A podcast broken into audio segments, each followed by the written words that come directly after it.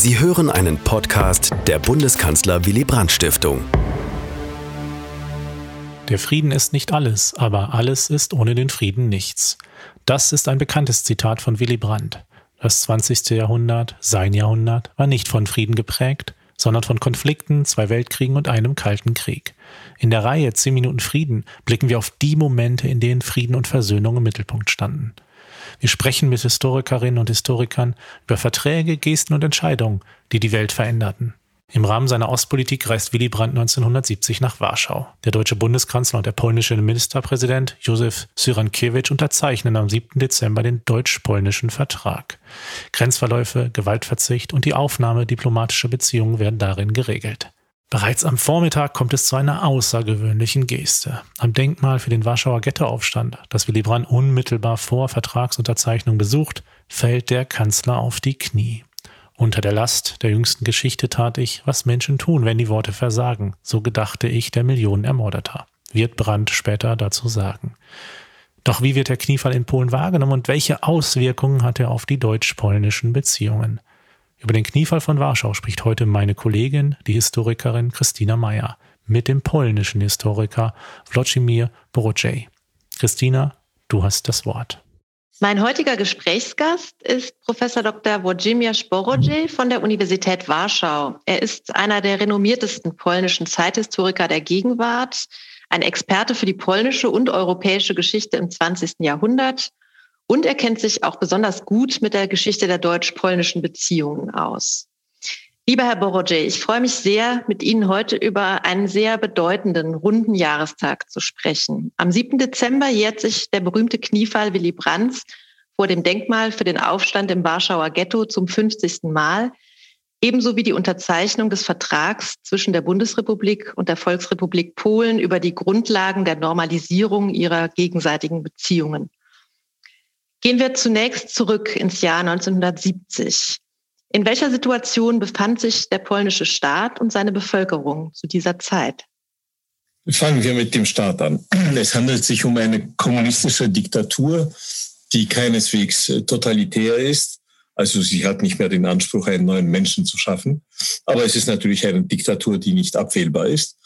Und äh, für die Staatsführung, die faktisch die Parteiführung ist, ist es essentiell wichtig, dass man die sogenannte Oder-Neiße-Grenze völkerrechtlich absichert. Das war in Potsdam nicht der Fall. Da ist sie ausdrücklich als ein Provisorium bis zur endgültigen, bis zum endgültigen Peace Settlement ähm, beschrieben worden. Ähm, und jetzt geht es äh, den Polen, sage ich mal, also den polnischen Kommunisten, seit wirklich seit 56 etwa, zu, es geht ihnen darum, zu einem Modus vivendi mit der Bundesrepublik Deutschland zu kommen. Was insofern auch wichtig ist, die Volksrepublik Polen grenzt ja an die Bundesrepublik nicht. Das ist ja das äh, irgendwie ähm, Auffällige, was niemandem auffällt. Ähm, wie kann man eigentlich mit einem Staat über seine Westgrenze verhandeln, die eine Westgrenze mit einem anderen deutschen Staat ist? Kann man offenbar. Aber das zeigt auch etwas, äh, und hier kommen wir vielleicht zur Gesellschaft, dass in den Augen der Polen und ich meine jetzt die, ja, die, sagen wir mal, Intellektuellen, die sich überhaupt Gedanken über diese Welt machen und auch die Einwohner der ehemals deutschen äh, Ostgebiete, das ein Drittel Polens bis heute, äh, dass aus deren Sicht äh, die Bundesrepublik Deutschland das eigentliche Deutschland ist. Mit der DDR gibt es einen Grenzvertrag seit 1950, der psychologisch eigentlich unwichtig ist. Ähm, zu einem, wie gesagt, Modus vivendi zu kommen mit äh, Bonn, ist essentiell wichtig hingegen. Und man nimmt es sogar in Kauf, sehr missmutig, dass vorher Bonn mit Moskau einen Vertrag abschließt. Auch eine ganz eigentümliche Konstellation, wo zwei Staaten, die miteinander nicht grenzen und der eine grenzt äh, weder an die Sowjetunion noch an Polen, die Sowjetunion grenzt an Polen, ähm, ähm, einen Artikel haben in diesem äh, Vertrag, wo die polnische Westgrenze festgelegt wird oder bestätigt wird. Also es sind lauter Paradoxien äh, völkerrechtlicher und politischer und psychologischer Art, die hier im Hintergrund stehen. Hm. Der Vertrag selbst war ja noch gar nicht unterzeichnet, äh, als schon am Mittag Brandt das Denkmal im Warschauer Ghetto, im ehemaligen Ghetto besuchte, ja auf eigenen Wunsch. Das war eigentlich nicht vorgesehen ähm, und er fiel dort auf die Knie. Auf welche Reaktionen stieß diese unerwartete Geste auf polnischer Seite? Das ist jetzt eine extrem schwierige Frage, obwohl 50 Jahre vergangen sind. Ähm, und wir eigentlich müssten wir das wissen, worüber ich jetzt sprechen werde. Wir wissen es in Wirklichkeit nicht. Nach meiner Interpretation war es so, dass das auf, der, auf die polnische Gesellschaft keinen Eindruck gemacht hat, weil die Warschauer Machthaber äh, diese Szene versucht haben auszublenden, obwohl nicht ganz. Angeblich, ich habe die Nummer der Volksstimme, das ist die jüdische, die Zeitung einer sehr kleinen, mittlerweile sehr kleinen jüdischen Gemeinde in Warschau. Angeblich gibt es das Foto auf der Titelseite der Volksstimme von damals. Wie gesagt, ich habe es nie überprüft. Ähm, angeblich ist die Szene auch im Fernsehen gezeigt worden in den Hauptnachrichten, aber darüber gibt es sehr unterschiedliche äh, Erinnerungen und ich weiß nicht, welche von ihnen richtig ist. Ich habe mir mal das ähm, ähm, Tribunal Ludo, also das Parteiblatt vom 8. Dezember, glaube ich, angeschaut. Da ist dieser, hm, was Brandt in Warschau macht, ist auf eine Bleiwüste von um, also einer großformatigen Seite. Und da kommt ein ganz kleiner Absatz vor, er habe dem, vor dem Denkmal ähm, des Warschauer Ghettos oder der Warschauer Ghetto-Kämpfer ähm, seine Achtung für die Kämpfer ausgedrückt. So wirklich sind drei, drei Zeilen vielleicht innerhalb von 300. Also es ist nicht ganz verschwiegen worden, aber es, äh, man hat schon sehr darauf geachtet, auch in den 70er Jahren, dass das Foto nicht allzu populär wird in, in, in Volkspolen. Ähm, und das finden wir dann auch in den Unterlagen, die mit der Ratifizierung dieses Vertrags 72 verbunden sind. In Deutschland bekanntlich eine sehr äh, spannende Geschichte, möchte man sagen. Ähm, man findet da Anweisungen des Politbüros an einer wirklichen Normalität mit der Bundesrepublik Deutschland sind wir nicht interessiert. Wir, mit anderen Worten, wir brauchen diesen Feind, auch wenn wir mit ihm diesen, dieses Modus vivendi über die oder Grenze ausgehandelt haben. Ähm, und natürlich die Hauptfrage ist, was, warum kam Brandt auf die Idee äh, des Warschauer Ghetto-Denkmals? Hier gibt es auch zwei Denkschulen. Äh, die eine sagt ganz plump, es gab in dieser Hauptstadt kein einziges Denkmal des Warschauer Aufstands. Ähm, es gab nur das Grabmal des unbekannten Soldaten, das ja sehr viel umfassender ist als Erinnerungsort. Äh, es gab auch kein anderes Denkmal überhaupt, das direkt mit, dem, mit deutscher Besatzung im Zweiten Weltkrieg verbunden wäre. Ganz zu schweigen, wie gesagt, vom polnischen Widerstand. Und deswegen dieses Denkmal, das da seit 48 stand. Ähm, und die andere Denkschule ist, äh, Willy Brandt hatte durchaus die polnischen Juden im Sinn, nicht die Polen als Staatsbürgergemeinschaft, das heißt nicht Juden und Juden. Und wie gesagt, wir werden es nie wissen. Also ich kenne die Aufzeichnungen von, von Bar, von Brandt, äh, von einigen anderen Personen, die ihn begleitet haben. Es ist hm. nicht herauszufinden, was ja. er wirklich gemeint hat. Also es gibt äh, Anzeichen dafür in den Quellen, dass äh, Willy Brandt durchaus bewusst war, ähm, an welchem speziellen Ort und zu mhm. welcher speziellen Zeit er diese Geste machte. Äh, vielleicht können Sie kurz was dazu sagen, in welcher Situation sich die kleine verbleibende jüdische Gemeinschaft in Polen zu dieser Zeit befand. Das ist bei mir Fehlanzeige. Ähm, wie gesagt, ich kenne den Namen der Zeitung, der, ich glaube, Wochenzeitung, die sie herausgegeben haben. Volksstimme, also etwas anders geschrieben als im Deutschen, aber ist klar, was gemeint ist. Äh, die polnischen Nein. Ähm, die polnischen Staatsbürger jüdischer Herkunft, äh, das waren unmittelbar nach dem Krieg Hunderttausende. Äh, ein Großteil ist ausgewandert. Nach 56 sind wieder etwa über 100.000 polnische Juden aus der Sowjetunion äh, zurückgekommen, sind auch großteils ausgewandert. Es blieb eine, ähm, naja, nicht mal jüdische Gemeinschaft, denn die meisten waren ja nicht mehr gläubig. Äh, zum Beispiel, wenn sie Kommunisten wurden, was einige von ihnen wurden, dann mussten sie sich eigentlich von der ganzen Kultur vom Judentum verabschieden. Und ich glaube, so orthodoxe Juden, die man heute in Israel als solche ähm, empfinden oder bezeichnen würde, gab es hier so gut wie nicht. Das war akkulturiertes und assimil größtenteils assimilierte, assimilierte äh, Staatsbürger mit jüdischen äh, Wurzeln, äh, die nach 68, wo es diesen antisemitische Kampagne gab, die jetzt äh, bitte nicht zu vergleichen ist mit Reichskristallnacht. Es ist da niemand umgebracht worden, aber sie war schon hässlich genug ohne Todesopfer. Ähm, sind über, weit über 10.000 ähm, polnische Staatsbürger mit jüdischen äh, Wurzeln ausgewandert. Und ich würde sagen, 1970 ist das wirklich eine Quantität negligible. Sie sind in der öffentlichen Meinung, in der öffentlichen Wahrnehmung äh, nicht vorhanden.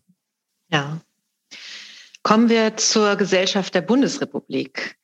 Auf welchen Resonanzraum stieß denn all dies, der Vertrag und der Kniefall in der westdeutschen Gesellschaft, gerade einmal 25 Jahre nach Ende der NS-Herrschaft und des Krieges? Also man muss sich ja denken, dass die Zeit, die uns jetzt vom Kniefall trennt, ist doppelt so lang wie die Zeit, die den Kniefall damals vom Kriegsende trennte. Mhm. Und das ist ein sehr äh, wichtiger Hinweis, den Sie soeben gemacht haben. Ähm, es ist erstens nur, wie, wie, Sie gesagt haben, nur 25 Jahre später, also nicht mal eine ganze Generation später. Ähm, wir wissen, wir kennen die Umfragen, die damals äh, unmittelbar nach, dem, nach diesen Bildern, die in Deutschland eine, nein, wirklich eine Karriere gemacht haben. Aber es ist ein umstrittenes Symbol, nicht als Ikone der Bundesrepublik zunächst einmal. Ähm, sind ja Umfragen durchgeführt worden und da läuft es in etwa hinaus, ich äh, runde das jetzt mal ab, die Hälfte ist dafür, dass er das gemacht hat und die andere Hälfte war dagegen. Ähm, und ich würde sagen, die dafür waren, das waren natürlich äh, jene Menschen, die sich vom Brand äh, mit mehr Demokratiewagen angesprochen gefühlt haben.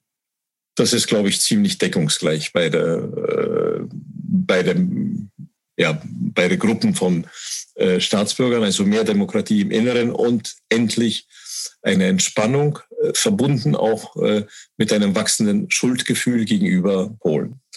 Ähm, und wir wissen ja, dass dieses Foto mittlerweile irgendwann ab, ich weiß nicht, 80er Jahre schon zu einer unumstrittenen Ikone der Bundesrepublik geworden ist, die auch von den von seinen politischen Rivalen, das heißt von der CDU, CSU, äh, gewürdigt worden ist und auch angeführt worden ist als sozusagen Emblem der, der Staatlichkeit. Ähm, aber interessant finde ich ja gerade die, die Hälfte der bundesdeutschen Staatsbürger, die fanden, das sei nicht richtig. Da gibt es einen wunderbaren Artikel von Marion Gräfin Dönhoff, äh, die ja selbst aus Ostpreußen stammte, wissen wir alle, ähm, die extrem polenfreundlich war, äh, aus Gründen, die jetzt nicht dazugehören. Ähm, und die schrieb so einen nachdenklichen Artikel, ja, es ist schon richtig, dass wir mit diesem Nachbarn, dem wir so Furchtbares angetan haben, dass wir uns mit ihm äh, versuchen zu versöhnen. Ich weiß gar nicht, ob das Wort Versöhnung hier fällt, aber das, wir, das war schon richtig, was Brandt gemacht hat. Aber für sie, die Gräfin, ist der Verlust der Heimat etwas anderes. Es hat eine ganz andere Note, eine biografische, emotionale Note, äh, die sozusagen zusammenprallt mit der intellektuellen und ebenso moralischen Einsicht, dass man diesen östlichen Nicht-Nachbarn, denn dazwischen liegt bekanntlich die DDR, dass man mit dem irgendwie ins halbwegs äh, reine kommt. Und wenn wir uns überlegen, dass es bis in die 1990er Jahre im Bundestag die sogenannte Stahlhelm-Fraktion innerhalb der CDU-CSU gegeben hat. Einer der Anführer, der wohl bekannteste in dieser Zeit, ist ja der Bundestagsabgeordnete Dregger. Der ist damals und der besteht sozusagen darauf, äh, zum Beispiel im Kontext der Wehrmachtsausstellung, dass das nicht äh, wahr sein darf, was, was da gezeigt wird. Es gibt die Ehre des deutschen Offiziers und so. Der ist ja damals, ist er um 25 Jahre jünger, 1970. Also bei ihm ist das noch sehr viel emotionaler, würde ich mal vermuten. Äh, sehr authentisch, ja, dass die Deutschen, die er kennt, keine Verbrechen begangen haben und dass deswegen dieses äh, symbolische äh, Abtreten äh, der Ostgebiete, das ja längst vollzogen war, faktisch, wie auch Brandt sagte, dass das für ihn untragbar ist, moralisch und politisch. Hm. Ja, das, was Alfred Dregger damals im Bundestag von sich gab, das äh, hört man ja heute ziemlich deckungsgleich von der AfD, fällt mir immer wieder mhm. auf. Äh, kommen wir zur Gegenwart. Ähm, zu den deutsch-polnischen Beziehungen, wenn Sie zurückblicken auf die vergangenen fünf Jahrzehnte seit dem Kniefall, lässt sich von einer Fortschritts- oder sogar Erfolgsgeschichte sprechen, wenn man auf die deutsch-polnischen Beziehungen blickt, gerade auch was eben die Auseinandersetzung mit der Geschichte des Zweiten Weltkriegs und mit den Besatzungsverbrechen spricht?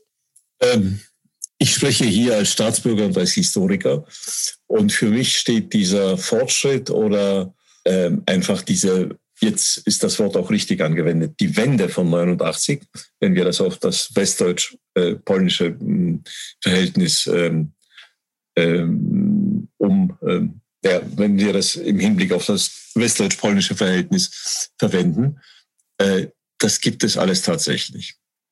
Äh, in den 70er, 80er Jahren, wie gesagt, ist ein innenpolitisches, äh, innenpolitischer Brennstoff in der Bundesrepublik 89 mit der gleichzeitigen ähm, polnischen Revolution mit F, also revolutionär in dem Ausmaß und äh, eine Reform dem Verlauf nach. Die, diese Gleichzeitigkeit der polnischen Revolution und ähm, der deutschen Wiedervereinigung ist das erste Mal seit gut 200 Jahren damals, ähm, wo deutsche und polnische Interessen in Europa nicht kollidieren, sondern sozusagen komplementär sind. Es gibt kein demokratisches Polen äh, mit einem Juniorpartner an der Sowjetunion an der westlichen Grenze. Das kann es einfach nicht geben. Und aus deutscher Sicht ist natürlich dieser äh, Wunsch nach Wiedervereinigung, der ist damals nach meiner Erinnerung in Westdeutschland, ich habe ja den äh, November 89 in Tübingen erlebt, die Zustimmung war gar nicht so groß. Aber trotzdem, es war ein Verfassungsgebot, wurde umgesetzt im Rahmen dieses äh, Windows of Opportunity. Und das ist, glaube ich, der entscheidende Augenblick. Seit der Zeit haben wir es nicht mehr mit Normalisierung, sondern mit wachsender Normalität zu tun. Auch wenn die heutige Warschauer Regierung das Gegenteil behauptet und immer wieder mit Themen kommt, die absurd sind, die ausgestanden sind, die verjährt sind, nur um dieses Verhältnis nicht noch normaler werden zu lassen, als es schon ist. Hm. Ja, mir scheint es zurzeit so, dass es gerade auf dem Gebiet der Geschichtspolitik doch gerade sehr kompliziert ist im Moment. Äh, wie kommt das? Naja, Psychologen meinen, meinen manchmal, es gebe so ähm, Effekte äh, von Ereignissen, die erst Jahrzehnte später wirklich relevant werden. Und man könnte sagen, dass diese Phase der äh, 89, 90 ähm, also Polen und Deutschland als zwei neue Staaten de facto, ähm, dass das ja programmatisch auf die Zukunft ausgerichtet war. Und dass die Vergangenheit, äh, abgesehen jetzt von Eigentumsfragen und so, aber die Vergangenheit äh, in dem Sinne, in dem wir äh, darüber gesprochen haben jetzt, eigentlich keine Rolle mehr spielt oder keine Rolle mehr spielen soll. Die Gesellschaft revoltiert dagegen nicht, weder in der Bundesrepublik, wo ja die Republikaner nicht in den Bundestag kommen, noch in Polen, wo es eine rechte Gegenöffentlichkeit noch gar nicht gibt. Und dann wächst teilweise eine neue Generation heran. Teilweise sind es auch die Akteure von 89, die sagen, so, also wir haben jetzt die Grenze, wir haben Partnerschaft, wir sind gemeinsam in der NATO und man weiß nicht, wie lange in der Europäischen Union. Aber zunächst einmal ja. Und jetzt müssen wir doch mal auf unsere historischen Wunden, Rechte, Privilegien, moralische Überlegenheit zurückkommen. Und das ist aus, aus meiner Sicht, ist das wieder Innenpolitik, nur, nur polnischer, dass man mit diesem antideutschen, anders kann man es nicht nennen, mit dieser antideutschen Geschichtspolitik versucht, die Wählerschaft zu mobilisieren, ihr einen Feind, zu zeigen, der ähm, in dessen Fall es historische Wurzeln gibt für dieses, äh, für diese Stimmung, den aber von und der ist gleichwertig mit Brüssel. Also Berlin ist Brüssel, Europa ist Deutschland und das ist sozusagen der Feind, der äh, die polnische Souveränität äh, aufheben will. Äh, nur im, im, Hinblick auf Brüssel gibt es keine historischen, wie soll ich sagen, Vorgeschichten. Im Hinblick auf Deutschland, das hier auch für Brüssel steht, gibt es die durchaus. Und anders kann ich, kann ich das eigentlich nicht einordnen, denn wir haben zum Beispiel diese Frage der Reparation die von polnischer Seite immer wieder erhoben wird und niemand weiß, was damit wirklich gemeint sein könnte. Völkerrechtlich ist das Ding ja längst gegessen, aber auch die Schätzungen, die, die, die solchen Forderungen zu, zugrunde liegen sollten, die liegen bis heute nicht vor, werden auch nie vorliegen. Ähm, das ist ja eindeutig äh, ein Sommerthema, ein Thema für das Sommerloch, ähm, das immer wieder herausgegraben wird, damit es etwas gibt, wo man das Feindbild wieder äh, bestärken kann und sei es noch so absurd in der Sache selbst. Zum Abschluss die Frage, denken Sie dennoch, dass es gut ist, als Symbol der Anerkennung, dass jetzt voraussichtlich es ein Denkmal in Berlin geben wird, das speziell an die polnischen Opfer der deutschen Besatzungsherrschaft erinnern wird? Ich habe den Durchblick, den Überblick verloren. Erst war es das Polendenkmal, da gab es ja auch verschiedene Anläufe. Also angefangen mit Bartoszewski, dann über seine deutschen Freunde, wenn man das so sagen will, aufgegriffen. Äh, dann eine deutsch-polnische Initiative in letzter Zeit, ähm, wo ja die, dieses, äh, die Sinnhaftigkeit dieses Denkmals irgendwie nie in Frage gestellt wird. Andererseits gibt es den Bundestagsbeschluss, der eigentlich in eine ganz andere Richtung, nein, nicht in eine ganz andere, aber in eine andere Richtung äh, weist. Und dieser Beschluss äh, jetzt da gibt es ja auch die Version, dass es sozusagen zwei Dinge realisiert werden sollen. Ein mh, gesamteuropäisches äh, Zentrum und etwas, was spezifisch auf Polen bezogen ist. Ähm, ich, würde, ich würde sagen, also stellen wir uns mal das Denkmal vor, jetzt ganz platt. Wer wird das in Berlin besuchen? Wir haben ja ein Polen-Denkmal noch aus kommunistischen Zeiten im ehemaligen Ostberlin. Besucht niemand. Äh, nicht mal die offiziellen Staatsbesucher, weil die meiden natürlich ein Symbol, das 71, also in der Blütezeit des kommunistischen Polens, erbaut wurde.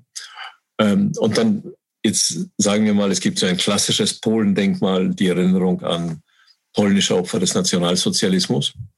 Und wer, wer besucht das? Für wen ist das eine Attraktion?